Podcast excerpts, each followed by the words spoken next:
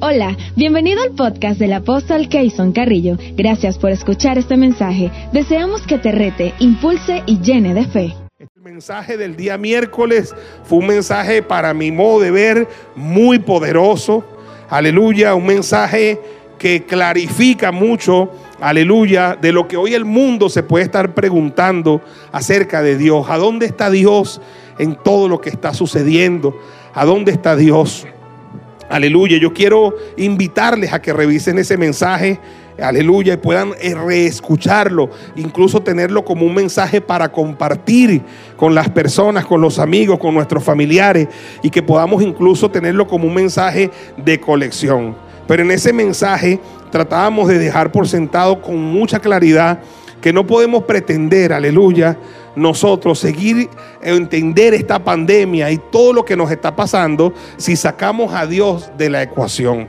Si usted saca a Dios de la ecuación, aleluya, y sigue haciendo toda la fórmula, tendrá un resultado, pero tendrá un resultado equivocado. No tendrá un resultado que le ayude a tener un diagnóstico correcto y hacer acciones correctas que le lleven de verdad, aleluya, a pensar en qué es, qué es la parte de Dios en todo esto y cuáles son las cosas que nosotros debemos hacer. Eh, hablábamos allí de muchas personas en, este mundo, están esperando que termine la pandemia y la cuarentena, pero es para seguir haciendo exactamente lo mismo que hacían antes de, de la cuarentena y la pandemia. Y pareciera que muchas personas en el mundo, sabemos que muchos sí están reflexionando, pero pareciera que todavía muchas personas en el mundo, millones de personas en el mundo, no están reflexionando, no están pensando en qué está pasando, en qué será lo que nos trajo hasta aquí, qué fue lo que nos trajo hasta aquí.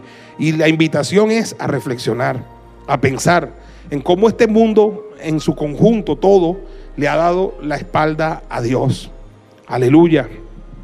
Ha permitido, aleluya, que nuestra sociedad se saque a Dios, aleluya, de, de las instituciones, de la vida diaria se ha profanado la Biblia, lo sagrado, la palabra de Dios.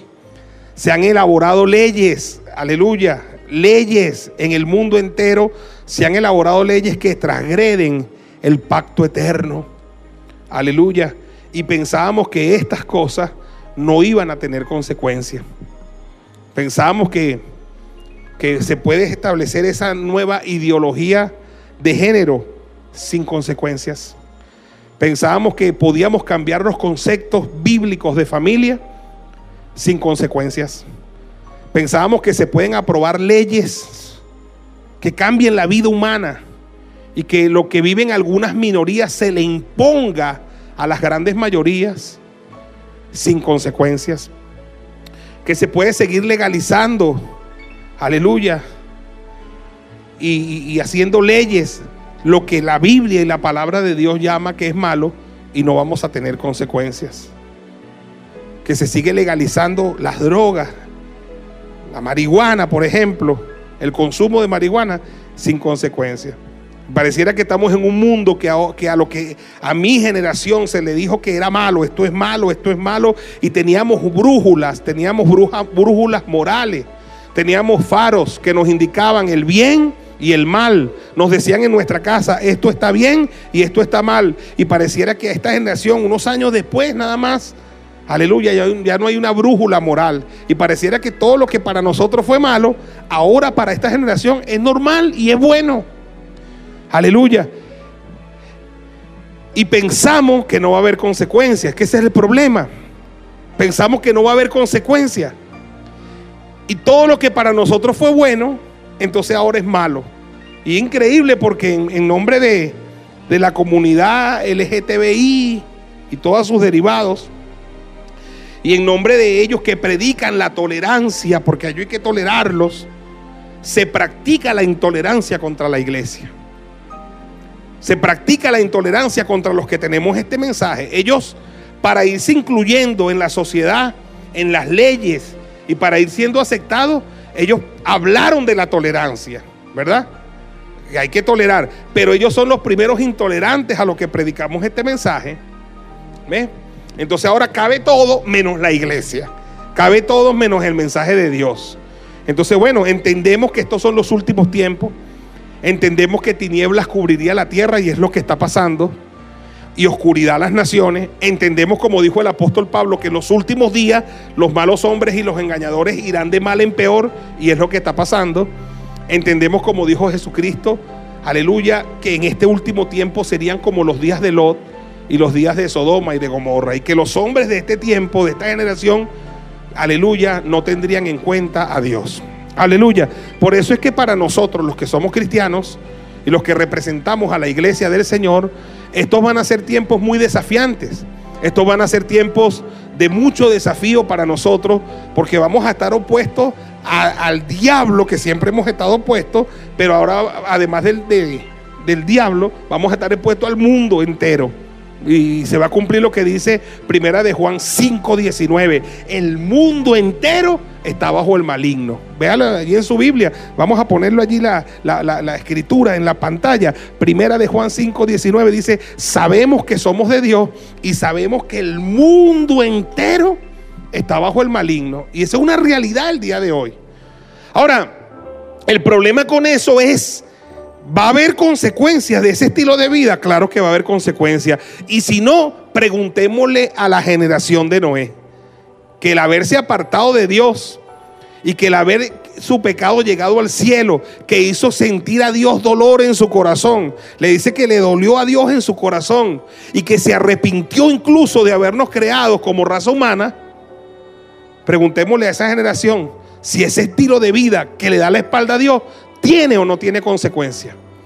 Y preguntémosle a la generación de Sodoma y de Gomorra, aleluya, donde no había valores, respeto, aleluya, donde la, perversión sexual llegó a los límites que ofendió la presencia del Señor.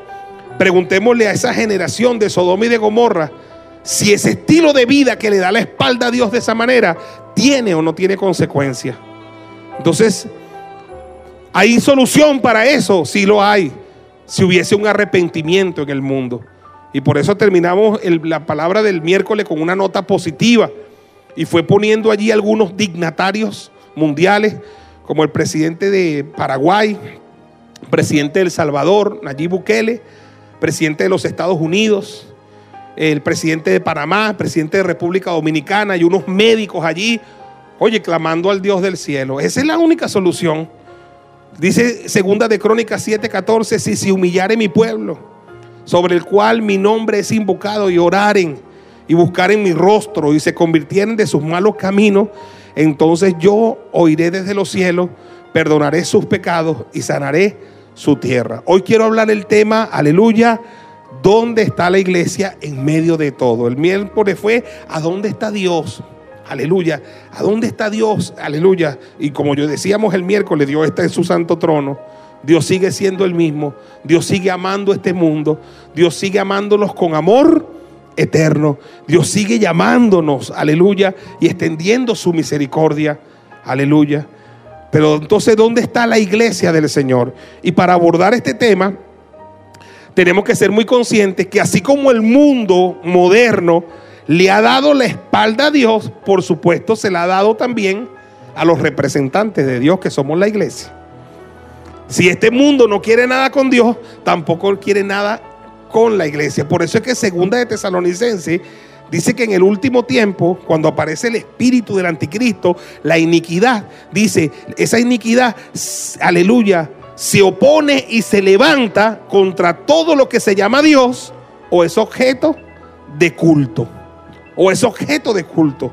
Por supuesto, ¿contra qué ha venido esta pandemia? ¿Contra, ¿Contra qué institución esta pandemia ha venido con toda la fuerza del mundo?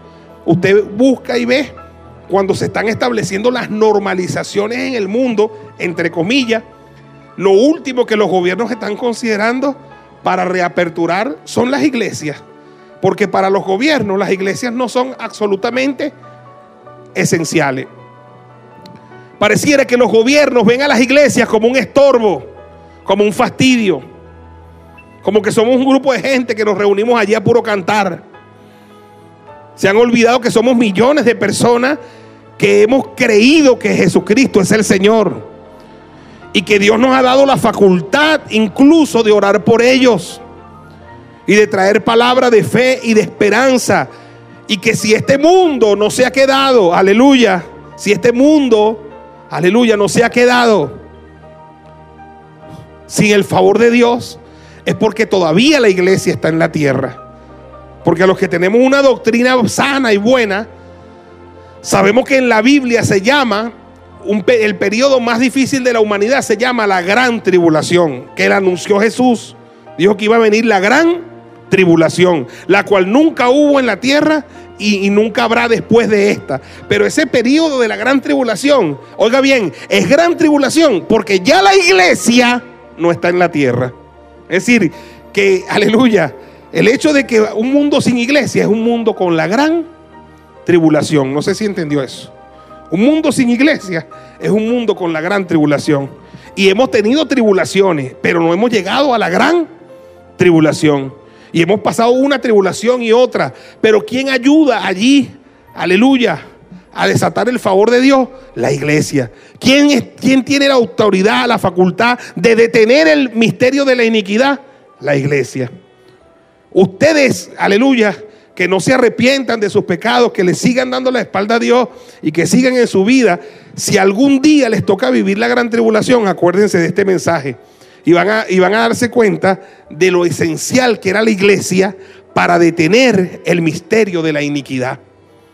Aleluya, porque si este mundo está como está, pero no está todavía a sus anchas, es porque la iglesia está allí para detener el misterio de la iniquidad. En la iglesia, piense por un momento, aleluya, en la cantidad de gente que pasa hambre en el mundo entero, pero los ministerios de misericordia del mundo eclesiástico, de las iglesias, los bancos de alimentos, llevan alimento a esas personas. Sin la iglesia no estaría ese alimento allí. La cantidad de familias en el mundo, millones de familias que han sido restauradas por la labor de la iglesia del Señor. Piense, por ejemplo, la cantidad de personas que han venido del mundo de los vicios y de las drogas a las iglesias. Son millones de personas en el mundo entero que la sociedad había desechado, que los familiares incluso habían desechado, pero que la iglesia les llevó una palabra de esperanza y los, los, ayudó a salir de ese mundo oscuro. Entonces la iglesia del Señor es esencial. Y en esta pandemia, en esta pandemia, en, este, en esta cuarentena, que el mundo ha querido hacer ver que la iglesia no es esencial, aleluya, nosotros hemos entendido que la iglesia es esencial. Y es tan esencial, aleluya, como quieren decir que son esenciales los médicos o las medicinas o los alimentos, pues la iglesia es tan esencial como ellos. Porque a veces la iglesia incluso es la medicina de una persona. Porque la iglesia lleva palabra para la sanidad del alma, para la sanidad del cuerpo, las oraciones de la gente. No sé si me estoy explicando. Aleluya. Si nosotros nos adentramos en la escritura, y quiero hacer un llamado aquí a la, a la iglesia del Señor, en el capítulo 24 de Mateo, en el capítulo 24, vamos a ver en todo el capítulo 24 de Mateo lo que es la segunda venida de Cristo, lo que precede a la segunda venida de Cristo, lo que precede, aleluya, a la segunda venida del Señor a esta, a esta tierra. Por eso es que dice en el capítulo 24, verso 44, por tanto también vosotros está preparados. ¿Preparados para qué? Para la segunda venida de Cristo. Porque hay que decirle eso al mundo. Cristo vuelve a esta tierra por segunda vez. Cristo viene por segunda vez. Y hay señales de su venida. Y hay cosas que nos están anunciando que la segunda venida de Cristo, aleluya, está a la puerta. Él dijo que debemos estar preparados. Y luego dice en el verso 46, bienaventurado aquel siervo al cual cuando su Señor venga le halle haciendo así. ¿Le halle cómo? Haciendo así. Entonces nosotros entendemos que al momento de que precede a la venida de Cristo, la verdadera iglesia del Señor va a estar haciendo así, es decir, va a tener un accionar, va a ser una iglesia de acción, que está haciendo cosas, que es esencial. Bienaventurado aquel siervo que cuando yo venga, repito, dice el Señor, le halle que haciendo así. Es decir, no es una iglesia de bla, bla, bla, es una iglesia de hechos concretos. Es una iglesia que está presente, que está bendiciendo gente. No es una iglesia de palabras, es una iglesia de hecho. Le haya haciendo así. Bienaventurado aquel siervo que cuando yo venga le haya haciendo así. Porque precisamente lo que precede a la venida de Cristo es un, es un panorama desolador, terrible, aterrador. Si usted lee Mateo 24 va a ver lo que dice. Habrá guerras, rumores de guerra, hambres, pestes, tribulación. Aleluya. Es un mundo y un panorama oscuro y difícil. Pero cuando dice, bienaventurado el que cuando yo venga le haya haciendo así. Es decir, una iglesia que está haciendo cosas. No una iglesia que está en cuarentena. No una iglesia que está asustada. No una iglesia que está atemorizada. Es una iglesia que está haciendo cosas. Que es esencial. Que se entiende a sí mismo como esencial. Y que está haciendo, aleluya, lo que Dios le ha mandado hacer. Porque si hay un tiempo cuando este mundo ha necesitado el accionar de la iglesia, es este tiempo. Y que dice Jesús, bienaventurado aquel siervo que cuando yo venga le haya haciendo así. Digo esto, hermano, porque al venir la cuarentena, yo pienso que en el mundo se ha establecido una confusión tremenda. Cuando no hay buena enseñanza, cuando no hay correcta enseñanza, entonces se confunde mucha gente. Entonces la gente dice esta palabra, ay, la iglesia está cerrada. Entonces como la iglesia está cerrada, entonces ya no oro, ya no leo la Biblia. Si la iglesia no está dando los mensajes a través de las redes sociales o de, de las células o a través de otras fórmulas, entonces la gente no está oyendo palabra. Entonces pareciera que el cerrar los templos, los locales, es como, como amarrar la iglesia. Pues no, la iglesia correcta en el mundo entero, la iglesia esencial de Dios, la verdadera iglesia siempre supo, siempre lo enseñamos aquí en casa, en la casa de Dios, que la iglesia no son los templos, que la iglesia no son los locales. No, no, no, no es el local, no son las paredes, sino que la iglesia es cada persona. Tú eres la iglesia, tú eres la iglesia. Cada uno de nosotros somos la iglesia del Señor. Lo que el apóstol Pedro decía, que la iglesia del Señor está formada, escuche bien, de piedras vivas. No son esas piedras muertas, no son esos bloques de cemento frisados, pintados. No, somos piedras vivas. Y estamos sobre la, la, aleluya, la roca eterna. La piedra de tropiezo que es nuestro Señor Jesucristo para este mundo. La piedra angular de la salvación de la raza humana. Somos una iglesia esencial. Y entonces entendemos que pueden estar cerrados los templos, pero nuestra relación con Dios crece. Porque, porque no depende del templo, depende de mí, de que soy iglesia. Entonces, en cuarentena, en pandemia, estamos orando.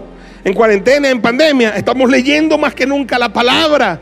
En cuarentena, en pandemia, estamos evangelizando porque yo soy la iglesia. La iglesia no está cerrada. No sé si me estoy explicando. La iglesia está en acción. Dale un aplauso al Señor. Aleluya. La iglesia está en accionar.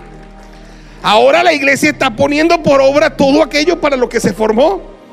La iglesia está llevando esperanza. La iglesia está orando por los enfermos. La iglesia está orando por los científicos que están desarrollando la vacuna para esta pandemia. La iglesia está orando por los médicos que están al frente de la línea de batalla contra el COVID-19. La gente está orando, la iglesia está orando por los políticos, los presidentes y por las autoridades. La iglesia está orando, aleluya por sus hermanos, los unos por los otros, por nuestros familiares. La iglesia que ha entendido, aleluya, que más bienaventurado es dar que recibir, está dando comida, está llevando medicina, está yendo a los lugares, está llevando palabra de esperanza. Es una iglesia que no se detiene. Bienaventurado, dice el Señor, aquel siervo que cuando su Señor venga, lo haya que haciendo así. La iglesia, ¿a dónde está la iglesia en medio de todo esto? Está haciendo así. Anote eso. ¿Qué está haciendo la iglesia? Está haciendo así. Está haciendo su obra. Porque la iglesia no está presa. Porque la palabra de Dios no está presa. Porque la iglesia no está en cuarentena, la cuarentena la respetamos.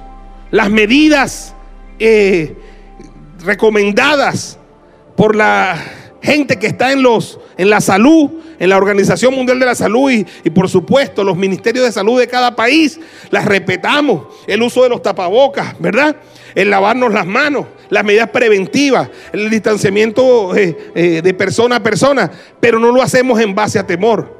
Lo hacemos por precaución, porque amamos la gente, porque no queremos que más nadie se contamine con esta malicia del diablo. Aleluya. Pero no le tenemos ni siquiera miedo a la muerte, porque para nosotros el vivir es Cristo y el morir es ganancia. Aleluya. Dele un aplauso al Señor por esa palabra. Aleluya. El morir es ganancia. La muerte para el cristiano no lo asusta, porque la muerte para el cristiano, aleluya, es su día de graduación. Está ausente del cuerpo, pero está presente al Señor. Y a los que van muriendo en Cristo nos entristecemos, pero no nos entristecemos como los otros que no tienen esperanza. Porque nosotros si creemos que Jesús murió y resucitó, así también creemos que traerá Dios con Jesús a los que durmieron en él.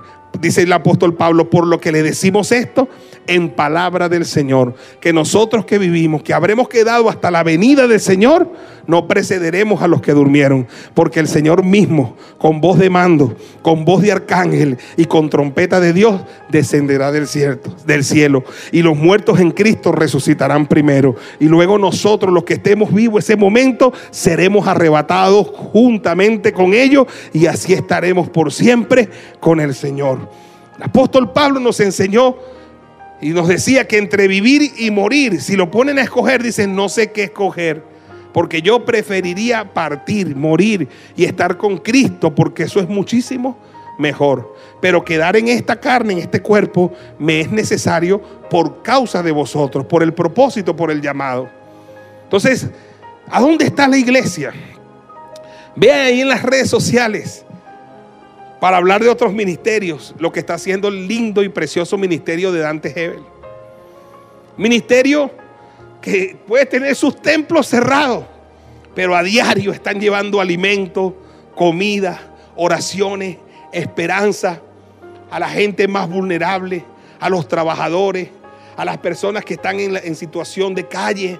Están haciendo un trabajo, hermano, de verdad que me hace que admire a mi hermano Dante Hebel y él está al frente de, esa lucha y de esa batalla. Están enviando recursos. Bueno, que ahí pongo mi punto crítico, porque el único país al que no envían es a Venezuela. Dios te bendiga, Dante. Tenemos eso pendiente. no, estoy echando broma. Te queremos mucho. Increíble porque Dante está enviando recursos de los, que, de los donativos de su iglesia a muchos países latinoamericanos, a su país Argentina, a Uruguay, a Paraguay, a todos los países. Él, lo ha dicho, el único que no podemos enviar a Venezuela por la situación que aquí vivimos en Venezuela. Y bueno, no te preocupes, Dante, Dios nos, Dios está sosteniendo. pero te queremos, yo admiro eso. Me ha, me ha dolido cuando él dice así, pero yo no le agarro nada a Dante porque yo quiero ese hombre y sé lo que él está haciendo, los pastores que trabajan con él, el, grupo, el grupo de servidores que están allí frenteando la situación, haciendo el trabajo.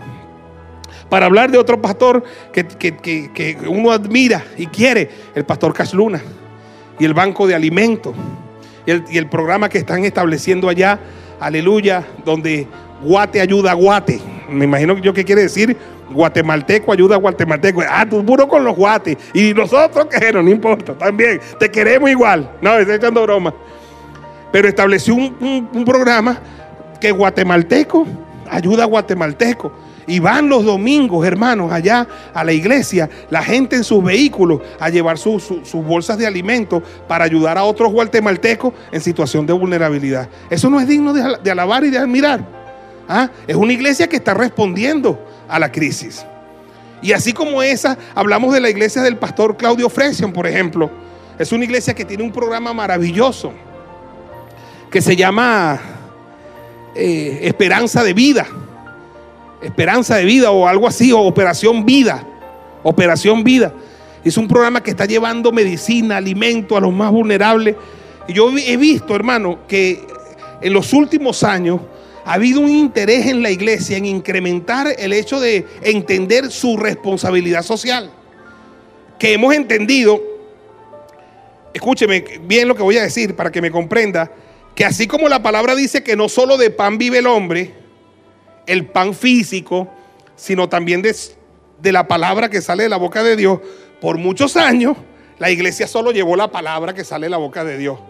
Pero hemos entendido en este tiempo que el pan también es esencial para vivir. No solo la palabra que sale de la boca de Dios, sino el pan que perece también es necesario. Por eso es que nuestro Señor Jesucristo lo dio.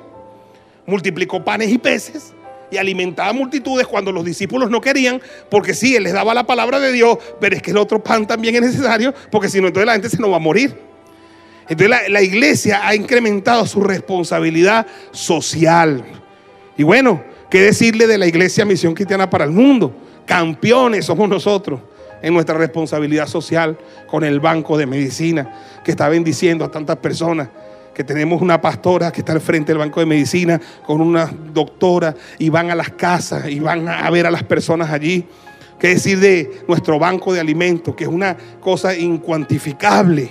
Porque nosotros tenemos banco de alimentos en la casa de Dios, en, la, en, en, el, en el local principal de la iglesia madre, pero cada una de las iglesias hijas están haciendo su esfuerzo. Y los días sábados y los días domingos van los pastores distribuidos Aleluya, cada parte a sembrar algo de, esperanza y llevan el alimento que perece y llevan la, aleluya, la comida, pero llevan la palabra de Dios y la palabra de esperanza. Aleluya. ¿Qué decir de la iglesia que está buscando sus formas y sus maneras a través de estas nuevas plataformas eh, tecnológicas y estas nuevas plataformas eh, digitales y redes sociales, pero a través de, también de la iglesia de las azoteas? De los parlantes, de la gente que no se está quedando callada y que sabe que este mundo está desesperado y que necesitan una palabra, que necesitan una palabra. Entonces, por favor, la iglesia está en acción. Mire, hay gente que está ahorita mismo en el mundo, y muchos quizás de los que me están oyendo, ay, conchale, cuando abren la iglesia, porque están esperando que la iglesia para orar. O sea, porque o que no están orando porque la iglesia está cerrada, dicen ellos. Ay, cuando hablan en la iglesia, cuando hablan en la iglesia voy a servir. porque tiene que para qué hablan en la iglesia para servir? No sé si me estoy explicando. La verdadera iglesia no está cerrada. La verdadera iglesia eres tú, eres tú y es cada persona que me está escuchando, aleluya, que nada la puede amarrar. Dígame y déle un aplauso al Señor, aleluya. Nada la puede amarrar. Llegó el tiempo y voy a ir terminando con esta palabra. Aleluya, cuando la iglesia tiene que acomodar las cosas.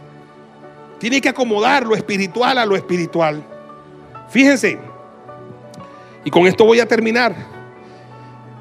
Hay muchos ministerios que yo respeto y admiro que le dan muchísima importancia y preponderancia y que sin eso no serían ministerios a lo que es el milagro de la sanidad física. Y los vemos por las televisoras cristianas, ¿verdad? Ministerios que son, que Dios los usa en milagros de sanidades físicas. Y hacen grandes concentraciones multitudinarias y entonces oran por las personas. Y una vez que las personas son sanadas, bueno, yo he estado en esas campañas, no voy a nombrar de algunos ministerios importantísimos. Entonces pasan cinco o siete testimonios brutales de una persona que se paró de una silla de ruedas, una persona que se sanó de cáncer, una persona que vio, una persona... Pero fíjense, todos esos ministerios que uno los ha visto en acción y ha estado en esos en esos, en esos programas. Y nosotros, en el mundo evangélico le llamamos los milagreros, que todos somos milagreros porque eso ocurre en todas las iglesias, pero le dan una preponderancia a esa parte ministerial y, y el servicio está dedicado a eso. Ahorita mismo, en este momento, en este preciso momento de la pandemia, ¿a dónde están? ¿Ves? En este preciso momento, aún ellos mismos están con su tapabocas están con su distanciamiento social y aunque quieran, no pueden hacer concentraciones masivas porque están impedidos por las leyes de emergencia que se están dictando en el mundo por la pandemia. Entonces, fíjese, fíjese, por supuesto, si salen a orar ahorita y dice, bueno, ¿y qué pasó? Que se los comió un virus. ¿Ve? Y por eso es que Jesús dice que en el último tiempo, y yo no hablo específicamente de estos ministerios, pero en el último tiempo van a haber muchas personas que van a decir, Señor, en tu nombre echamos fuera demonios, en tu nombre hicimos esto o aquello, en tu nombre profetizamos. Y Cristo les dirá, yo nunca los conocí, yo nunca los conocí. Y no es que Dios está bravo con la gente que está haciendo eso, no, porque Él nos mandó a nosotros a poner las manos sobre los enfermos para que salen. Él nos dijo, echarán fuera demonios. Pero ¿por qué darle la preponderancia a esa área nada más ministerial y olvidar el resto que son tan importantes y mucho más importantes que esa? Porque parece que se nos olvida que en el ministerio de Jesús, sí, Él te echaba fuera un demonio, pero te le daba de comer al que tenía hambre. Y esa parte como que se olvida. Y sí, Jesucristo venía y te le devolvía la vista a un ciego. Y era espectacular. Pero te sanaba los corazones. Estaba allí dándole de comer a las personas, ayudando al necesitado. Y era mucho más importante para Jesús esa parte. Pero a veces como que esa parte como que no se quiere hacer porque esa parte implicaría meter la mano en el bolsillo de cada uno. Porque ¿de dónde va a salir eso para darle a los demás? Y además implicaría un sacrificio de estar allí sirviendo los panes y los peces. Quiero terminar, escúcheme, para que usted lo revise en su casa. Cuando termina todo lo que Jesús dice sobre su segunda venida, el capítulo 24 de Mateo, esta es la revelación, hermano. Viene el capítulo 25. Es una revelación grande. Después del 24, viene el 25. Y el capítulo 25, y aquí está la esencia de esto que voy a decir, es la condición de la iglesia que espera que a la segunda venida de Cristo, aleluya, estar preparada para irse con Él.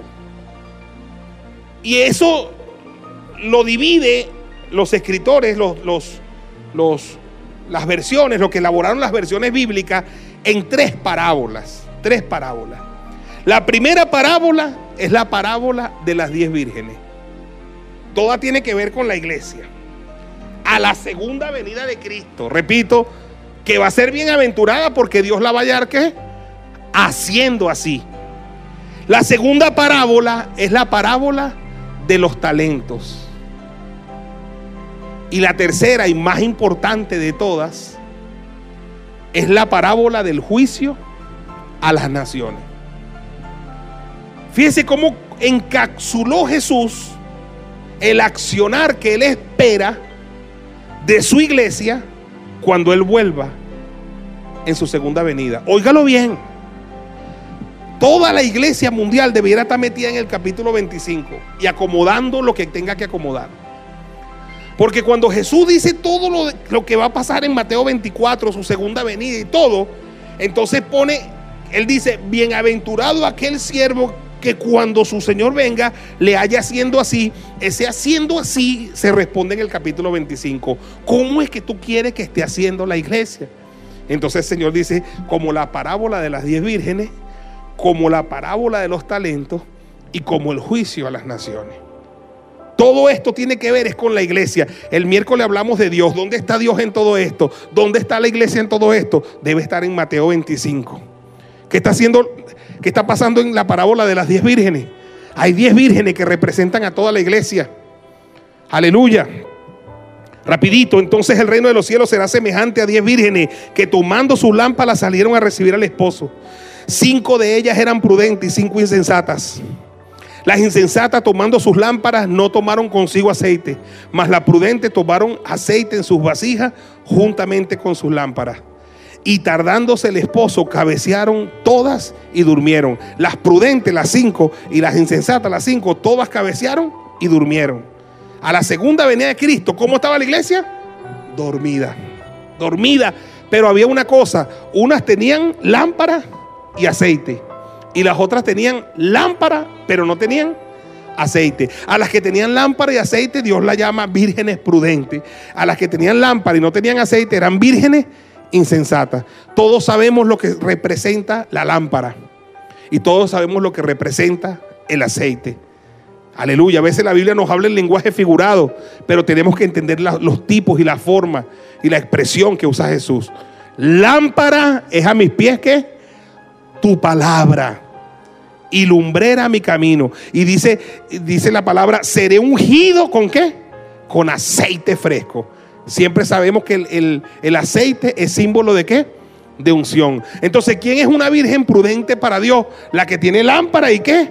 Aceite. Es decir, la que tiene la palabra y tiene la unción del Espíritu Santo. La unción que lo mueve al accionar. Porque cuando estamos ungidos dice, el Espíritu de Jehová el Señor está sobre mí porque me ungió Jehová para. No es para decir estoy ungido o para mostrarme por la televisión. Es para hacer algo. A sanar a los quebrantados de corazón. A publicar libertad al cautivo. A los presos abrirle la, la cárcel. A anunciar el año de la buena voluntad. Pero también el día de venganza del Dios nuestro. A ordenar que a los enlutados se les dé vestiduras de dignidad. Entonces, aleluya. Sin embargo, aunque eran prudentes, también por la época que estábamos viviendo, todas durmieron. Pero a la medianoche se oyó un clamor que decía, aquí viene el esposo, salí a recibirle. ¿Cuál es ese clamor de la medianoche? Todo lo que está pasando. Lo que está pasando, lo que nos está diciendo a todos es, aquí viene el esposo. Salgan a recibirle. Escúcheme, y si toda la iglesia mundial escuchara una voz que nos dijera, supóngase que en el mundo entero se escuche una voz en el cielo que diga, allí viene el esposo, salí a recibirle. ¿Usted cree nada más que la iglesia que está en, en, orden con Dios es la que va a decir, amén, aquí estoy? No, y se van a meter todos.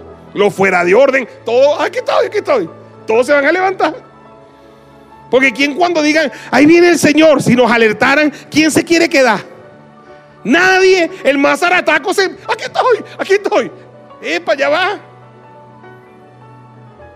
Y yo creo, hermano, que, eso, que esa es la actitud de la iglesia hoy. Deberíamos estar apercibidos de que todo lo que está pasando nos está mandando un mensaje claro. Aquí viene el esposo, salí a recibirle. ¿Qué pasa cuando se levantan las, las diez vírgenes? Las que están desarregladitas se dan cuenta. Se dan cuenta que no están listas para ir a las bodas del Cordero. Pero ellas quieren irse. No es que no quieren irse, quieren irse. ¿Y sabe qué hacen? Le piden a las prudentes, demen de vuestro aceite, dame de vuestro aceite. Y las prudentes que saben que la unción, el aceite es un asunto personal con Dios. Que para yo tener aceite tuve que pagar un precio que no es transferible. Porque si yo pago un precio, tú tienes que pagar un precio por el tuyo. Y, tan clara le dice, mira, para que no me falte a, vosotras, a nosotras y a vosotras, y más bien a los que venden y comprar para vosotras. Es decir, paga el precio por la unción. Esa es la palabra, esa es la, palabra que Dios nos está dando en la parábola de las diez vírgenes. todos deben pagar un precio para estar ungidos. ¿Y cuál es el precio para estar ungido? Son muchas cosas. Hay que morir a tantas cosas. Hay que meterse con Dios. Hay que hacer una vida devocional. Hay que leer la palabra. Hay que buscar la palabra. Hay que buscar a Dios en oración. Hay que morir a tantas cosas. Solo los que están ungidos, los que estamos ungidos, sabemos a cuántas cosas hemos muerto. Y como decía Pablo, cada día muero, porque nunca dejamos de morir. Porque ahora si te tienes que parar a las 5 de la mañana para orar, eso es morir a horas de sueño. Porque si tienes que ir a una célula, eso es morir a otras cosas que tenías que hacer. Porque si tienes que leer la Biblia un rato, eso es morir quizás a una distracción que querías tener. Cada día muero, cada día muero, cada día muero. Entonces eso te da unción porque estás muriendo. No sé si me estoy explicando. Entonces estas vírgenes insensatas, a mí me llama la atención que fueron a comprar el aceite porque ellas querían irse. Pero cuando fueron, cuando fueron, dice la palabra, mientras ellas iban a comprar, ¿sabes qué pasó? Vino el esposo. Y las que estaban preparadas entraron con él en las bodas y se cerró la puerta. Y después también vinieron las otras vírgenes diciendo, Señor, ábrenos. Mas él respondiendo dijo, de cierto os digo que no os conozco. Vela pues, porque no sabéis ni el día ni la hora en que el Hijo del Hombre ha de venir. No sé si me expliqué. para, un, para algunas personas, cuando se decidan a prepararse, va a ser demasiado, demasiado tarde. Ten cuidado. Hay un clamor a la medianoche, yo lo estoy escuchando. Viene el esposo. Y cuando él venga, hay que estar preparados. Me decía un hermano anoche, no he escuchado más su palabra. No tengo tiempo, tengo, tengo mucho trabajo, no estoy leyendo la Biblia. Yo me impresiono, hermano, que cuando la gente que dice que es cristiana va a sacrificar, sacrifica la Biblia, sacrifica la oración.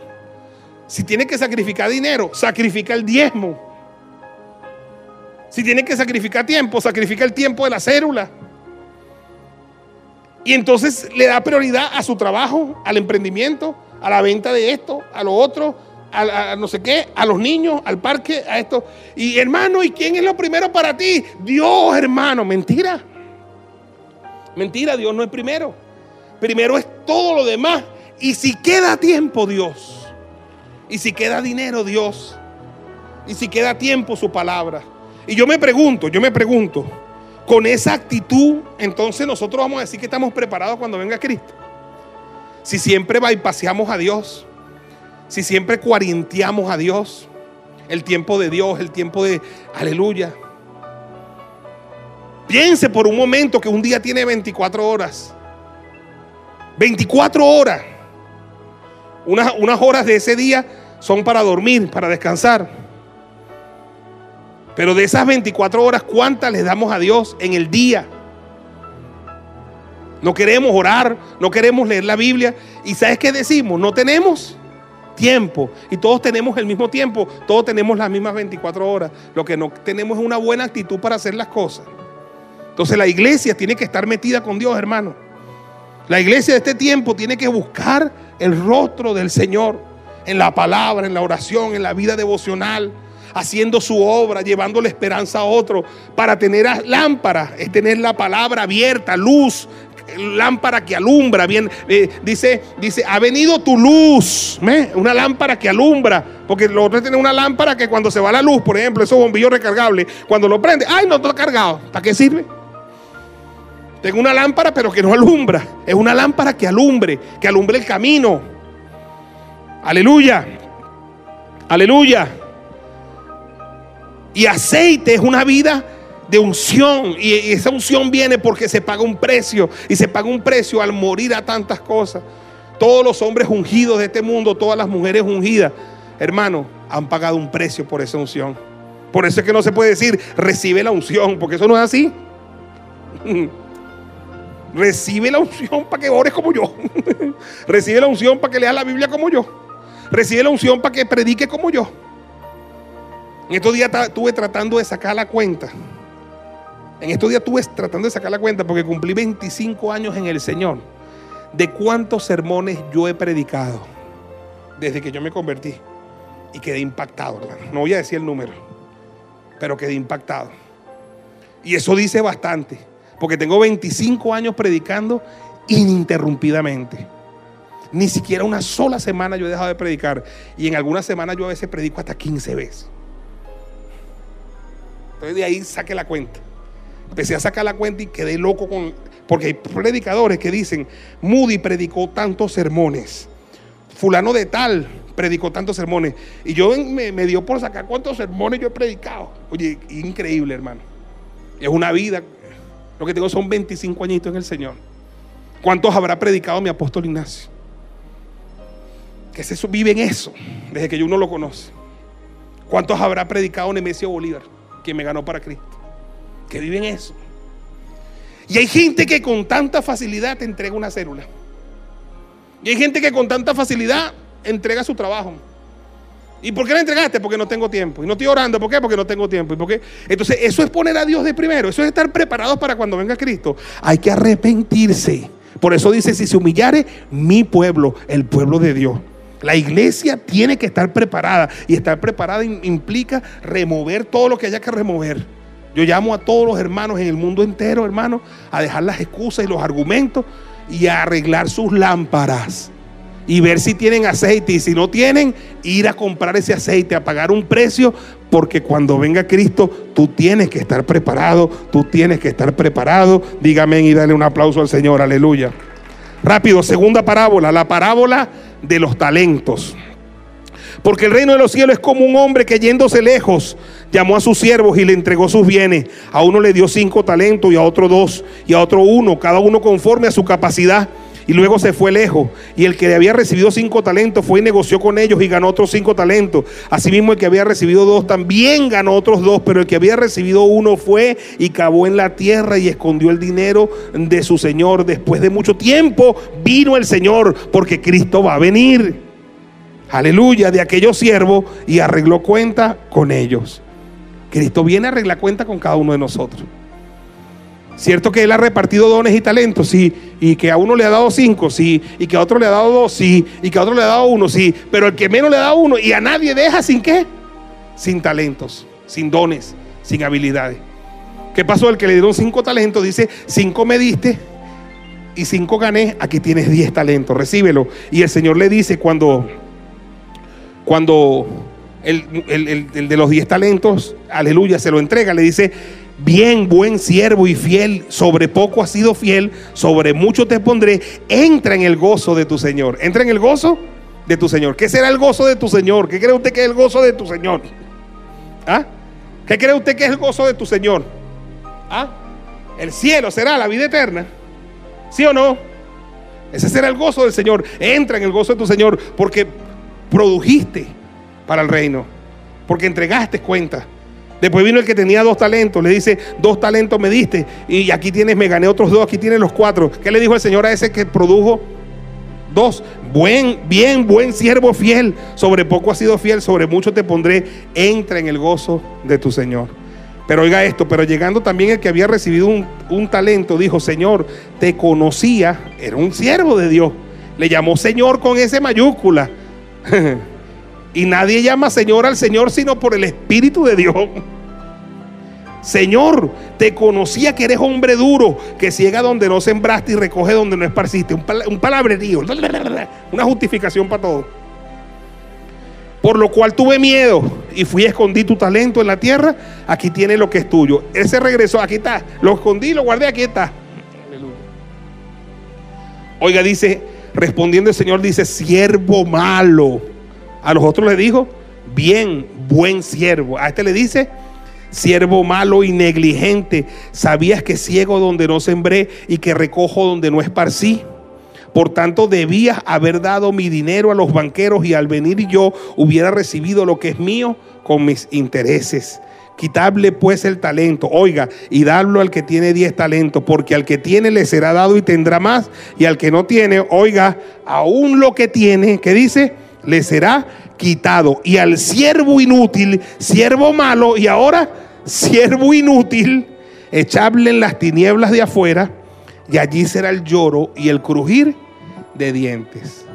¿En qué otra parte dice la palabra que será lloro y crujir de dientes? acuérdenme que no me acuerdo. ¿Ah? En el infierno, ¿verdad? Y aquí en, este, en estas tinieblas de afuera será el lloro y crujir de dientes. O sea que ¿para dónde mandaron a este? ¿Ah? Y era un cristiano. Y llamaba al Señor, Señor. Y decía, te conocí. ¿Qué fue lo que pasó? Ahora yo le hago una pregunta. ¿Usted cree que el Señor aquí viene a buscar dinero? Porque algunos creen que esto, habla de plata. ¿Usted cree que el Señor está interesado en dinero? Si Él dice en su palabra, mío es el oro y mía es la plata. Él está diciendo que Él viene a buscar lo que es de Él con sus intereses. Oiga bien, ¿Qué es de Él? Tú eres de Él. Tú eres de Él. Tú eres de Él. Tú eres de Él. Tú eres de Él. Tú eres de Él. Tú eres de Él. Tú eres de Él. Tú eres de Él. Él dice en su palabra, mío eres tú. Entonces tú viniste a Cristo, alguien te predicó y te convertiste. Te acepto como mi Salvador, amén. Entonces tú que eres de Él, ya estás en la mano de Él. Pero él, él dice, no solamente lo que es mío, que eres tú, sino mis intereses. ¿Y cuáles son los intereses de Dios? la gente. De tal manera amó Dios que al mundo. Entonces, lo que nos está diciendo la palabra, hermano, que todo el mundo en este planeta que es cristiano tiene que tener frutos cristianos para Dios. Todos tenemos que predicar el Evangelio. Cuando se dijo, vayan por el mundo y prediquen el Evangelio a toda criatura, esto no es para los que tenían don de hablar. Cuando se nos dijo, hagan discípulos a todas las naciones, eso no es para un grupo de personas escogidas nada más. Eso es para todas las personas que murieron, aleluya, este mundo y vivieron para Cristo y le entregaron su corazón a Cristo.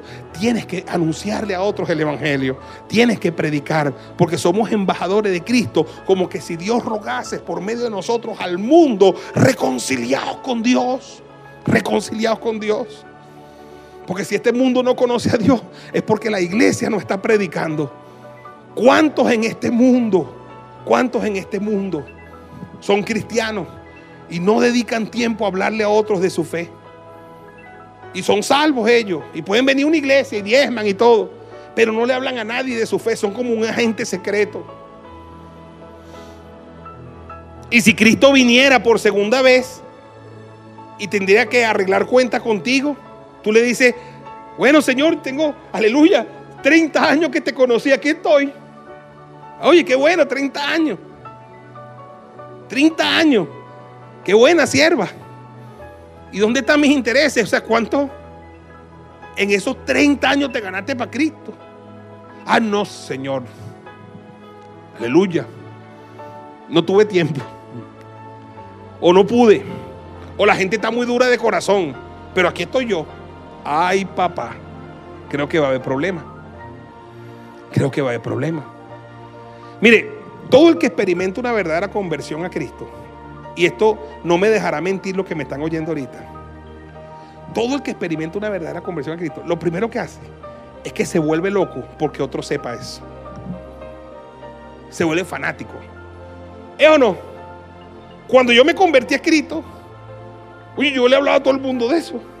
Para mí una verdadera, un fruto, una verdadera conversión, es que uno le habla a todo el mundo al del ascensor, si uno ve a él que se le cayó una broma, mira Cristo, entonces que uno le predica a todo el mundo y uno a veces no sabe predicar, porque uno no ha leído toda la Biblia, no sabe cómo responder y la gente le hace pregunta a uno, pero uno se vuelve fanático. De hecho lo identifican a uno así rapidito porque lo ven a uno que habla, ah, este es evangélico, este es aleluya, este es cristiano. Para mí, quien no tiene ese afán de hablarles a otro de Cristo, yo dudo de que esa persona haya experimentado una verdadera conversión. Todos los que me están oyendo, que lo han hecho, saben que yo estoy hablando verdad en Cristo. Tiene un afán, por lo menos a tu familia, mamá, mira, conchale, estoy oyendo unas cosas bien interesantes. Mamá, mira, estoy leyendo la Biblia, mira, Dios te ama. Y a lo mejor no sabemos predicar mucho, pero vamos, le compartimos a nuestra mamá y nos rechazan y todo. En el trabajo, en el trabajo le hablamos a todo el mundo. Yo me recuerdo cuando yo me convertí, hermano, yo, todo el mundo en la oficina le hablaba de Dios. Em, me, volví fastidioso. Porque uno quiere que todo el mundo sepa. En las horas del almuerzo, yo le decía a todo el mundo, nadie come hasta que yo no ore. Y entonces yo oraba y en esa oración lanzaba la palabra y después comía y después bajaba a la plaza del venezolano. Y pero yo he sabido de muchas personas, por eso es que a veces mucho más eficaz para ganar almas para Cristo es el nuevo creyente. Porque una, una, experiencia, la nueva conversión, es hablarle a otros de Cristo. ¿Cómo es posible que haya gente que tenga años en el Evangelio y no tenga ni un fruto, ni un fruto para Cristo? Hay una canción que dice, tú que dices ser hijo de Dios, dime dónde están tus frutos. Y no son frutos solamente espirituales, son personas por... Mire, cuando Cristo murió en una cruz, murió fue por la gente, hermano querido. Cuando Cristo estaba en esa cruz con sus brazos abiertos, murió fue por los seres humanos. Es hora de que todos se activen en la evangelización de este mundo.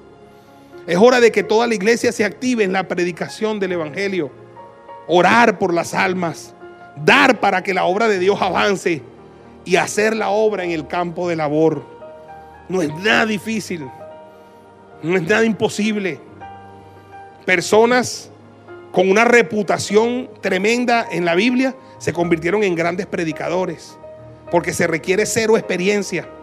No se requiere ninguna experiencia para poder ser un predicador, como lo demostró el endemoniado Gadareno que cuando terminó y se estaba sentado, vestido y en su juicio cabal, le dijo al Señor, quiero ir contigo. Y el Señor le dijo, no, ve y cuéntale a los tuyos cuán grandes cosas el Dios del cielo ha hecho contigo. O la mujer samaritana que apenas tuvo una conversación con Jesús y fue a una ciudad y la trajo y la puso a los pies de Cristo. Todos podemos predicar el Evangelio. Ese que tenía cinco se ganó cinco para, para Cristo. Fue efectivo. Aleluya. En la multiplicación de los talentos. Ganó otros para Cristo. El que tenía dos trajo frutos para Cristo. Pero el que tenía uno vino él solo. Y Cristo le dijo, siervo malo y negligente una persona prudente, entendida, me da lo que es mío, que eres tú, y mis intereses, que son los demás. Por lo menos te multiplicas en otro. Hermano, levante su mano. Oro para que todo el mundo entienda esto. Y para que toda la iglesia se convierta en predicadores y ganemos a otros para Cristo. En el nombre poderoso de Jesús. Que ganemos a otros para Cristo. Que tú les des la habilidad a toda tu iglesia y la despiertes, Señor, no solo para arreglar sus lámparas y poner aceite en ellas, Señor, sino para amar la evangelización y comprometernos con la predicación del Evangelio en el nombre poderoso de Jesús. Amén, amén y amén. Te recomiendo, gana una persona para Cristo, gana uno más para Cristo. Háblale a alguien del Señor, te va, a ver el gozo que eso da, va a ver el gozo que da que una persona empiece a leer la Biblia porque tú lo influenciaste. Que una persona empiece a orar porque tú la influenciaste. Y que te empiece a hacer preguntas porque tú la influenciaste. Un gozo indescriptible hacer la obra del Señor. Algunos de nosotros cuando nos muramos o cuando eh, arreglemos cuenta con el Señor, iremos nosotros. Oye, pero llevaremos detrás unos cuantos. Y eso será una satisfacción. Eso habla de una vida que se aprovechó bien para el reino de Dios. Y número tres, y termino, el juicio a las naciones. Cuando el Hijo del Hombre venga en su gloria, versículo 31, y todos los santos ángeles con él, entonces se sentará en su trono de gloria y serán reunidos delante de él todas las naciones y apartará los unos de los otros como aparta el pastor las ovejas de los cabritos y pondrá las ovejas a su derecha y los cabritos a su izquierda. Entonces el rey le dirá a los de su derecha, venid benditos de mi Padre, le da el reino preparado para vosotros desde la fundación del mundo. Óigalo bien, termino, ¿ve? Porque tuve hambre y me diste de comer, tuve sed y me diste de beber, fui forastero y me recogiste. Estuve desnudo y me cubriste. Estuve enfermo y me visitaste. Estuve en la cárcel y viniste a mí. Entonces el justo los justos le responderán diciendo, Señor, cuando te vimos hambriento y te sustentamos, sediento y te dimos de beber, y cuando te vimos forastero y te recogimos desnudo y te cubrimos, cuando te vimos enfermo en la cárcel y, te, vinimos a ti. Y el rey le dirá, de cierto os digo que cuando lo hiciste a uno de estos mis hermanos más pequeños, a mí me lo hiciste. ¿Sabes cómo yo veo a la iglesia del último tiempo? Cumpliendo la responsabilidad social. ¿Ves? El milagro que no deja de, de funcionar ni en cuarentena. Porque los otros milagros todos están guardados. Pero estos milagros, que es darle de comer a una persona que no tiene, ese tiene que seguir trabajando en cuarentena. Y ese es el que se premia. Ese es el que Dios va a premiar. Ese es el que Dios va a bendecir. Aleluya. Ese milagro que no deja de pasar porque estuviste allí con el enfermo, con el preso, con el forastero, porque le diste de vestir a una persona que estaba desnuda, porque entendiste que tenías que meter la mano en tu bolsillo para compartir de lo que Dios te ha dado con otros. Cuando Juan el Bautista anunciaba la primera venida de Cristo, dijo, el que tenga dos túnicas, ¿qué dijo? Dele al que no tiene. Y el que tiene que comer, haga lo mismo. Entonces hay mucha gente que le gustan los otros milagros, ¿verdad? Que son buenos también. Recibe una sanidad en tu columna, porque ese no tiene que meter la mano en el bolsillo. Tú, tú oraste y ese sanó. Pero gloria a Dios, tú te vas con tu platica para atrás. Pero cuando se trata de túnica, te tiene que quitar tu túnica y dásela. Tiene que agarrar de tu mercado y compartir con el que no tiene. Entonces eso implica otra cosa. Implica ser como Jesús, implica sacrificar, implica sembrar en otro. Si usted se da cuenta, hermano, Mateo 25 está la condición en la que tiene que estar la iglesia, que tiene que estar preparada. Póngase en pie. Una iglesia, número uno, con lámpara y con aceite. Una iglesia que arda en la palabra, vibre en la palabra y tenga unción del Espíritu. Dos, segunda condición, una iglesia que se multiplica, que gana a otros para Cristo, que predica la palabra. Y tres, una iglesia que hace lo social. ¿Sí me entiende? Que se involucra. Todo el que esté en eso irá al cielo. Eso es lo que estaban preparados. Y dice, bienaventurado aquel siervo que cuando yo venga lo vaya qué? Haciendo así, repasemos. Número uno, ¿con qué? Con lámpara y aceite. Amén. Lámpara y aceite. Número dos, multiplicando los talentos. Y número tres, haciendo lo social, ayudando al, al, al más vulnerable. Eso es estar preparado. Eso es estar preparado. Levante su mano y diga, Padre, gracias por la palabra que he escuchado. Ponga la mano en su corazón y diga, perdóname Señor, aleluya. A partir de hoy te pido que se ordene mi lámpara, Señor.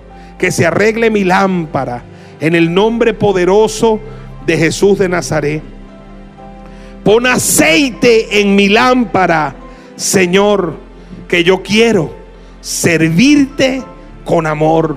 Dígaselo fuerte, pon aceite en mi lámpara, Señor, que yo quiero servirte con amor. Ponga las manos en su cabeza y dígale, úngeme para ganar a otros para Cristo. Úngeme para predicar tu palabra. Aleluya. Y que cuando tú vengas, yo me presente delante de ti con el fruto que gané para ti, Señor, en el nombre poderoso de Jesús.